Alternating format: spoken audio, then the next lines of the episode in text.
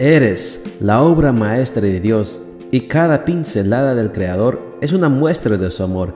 Presentamos la lectura devocional para damas, Pinceladas del Amor Divino, escrito por Erna Alvarado Poblete en la voz de Ruth Vargas desde Estados Unidos para todo el mundo de habla hispana.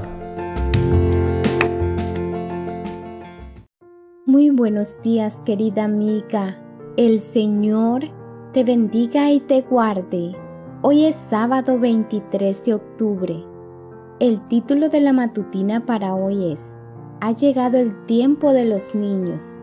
Nuestro versículo de memoria lo encontramos en Salmo 127, 3 y 4 y nos dice, Los hijos que nos nacen son ricas bendiciones del Señor.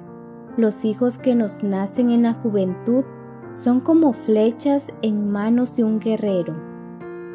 No podemos negar que parte de la fuerza de la iglesia se encuentran en los niños. Afirmo esto no solo con base a la cantidad de niños que supera la membresía adulta en muchas de nuestras iglesias, sino también tomando en consideración la gran cantidad de dones y ministerios que Dios ha depositado en ellos. ¿Con qué razón la sierva del Señor Elena de White declara que en el futuro cercano el Espíritu de Dios descenderá sobre los niños y ellos harán en la proclamación de la verdad una labor que los obreros de mayor edad no podrán hacer? El hogar cristiano página 425.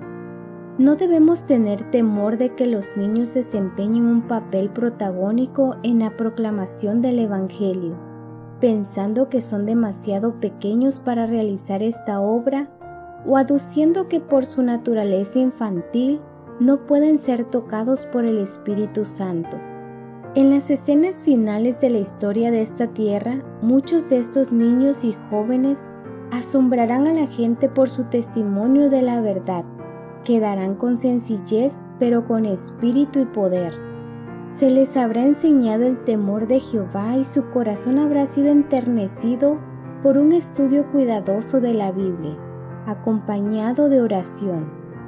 Por lo tanto, a las familias y a la iglesia les concierne la sagrada tarea de preparar a los pequeños para que cumplan su misión evangélica esto puede ser a través de la provisión de espacios, programas y recursos preparados para ellos, donde pulan sus dones, desarrollen sus capacidades y sean inducidos a entregar su vida al Señor en su más tierna edad.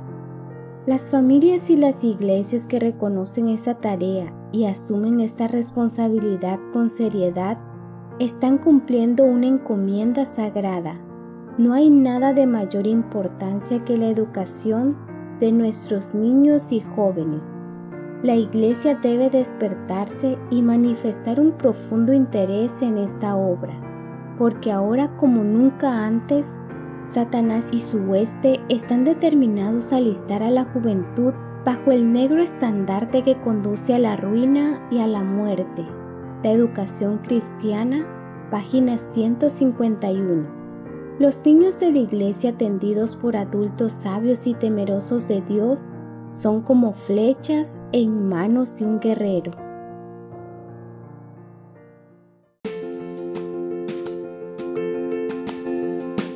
Les esperamos el día de mañana para seguir nutriéndonos espiritualmente. Bendecido día.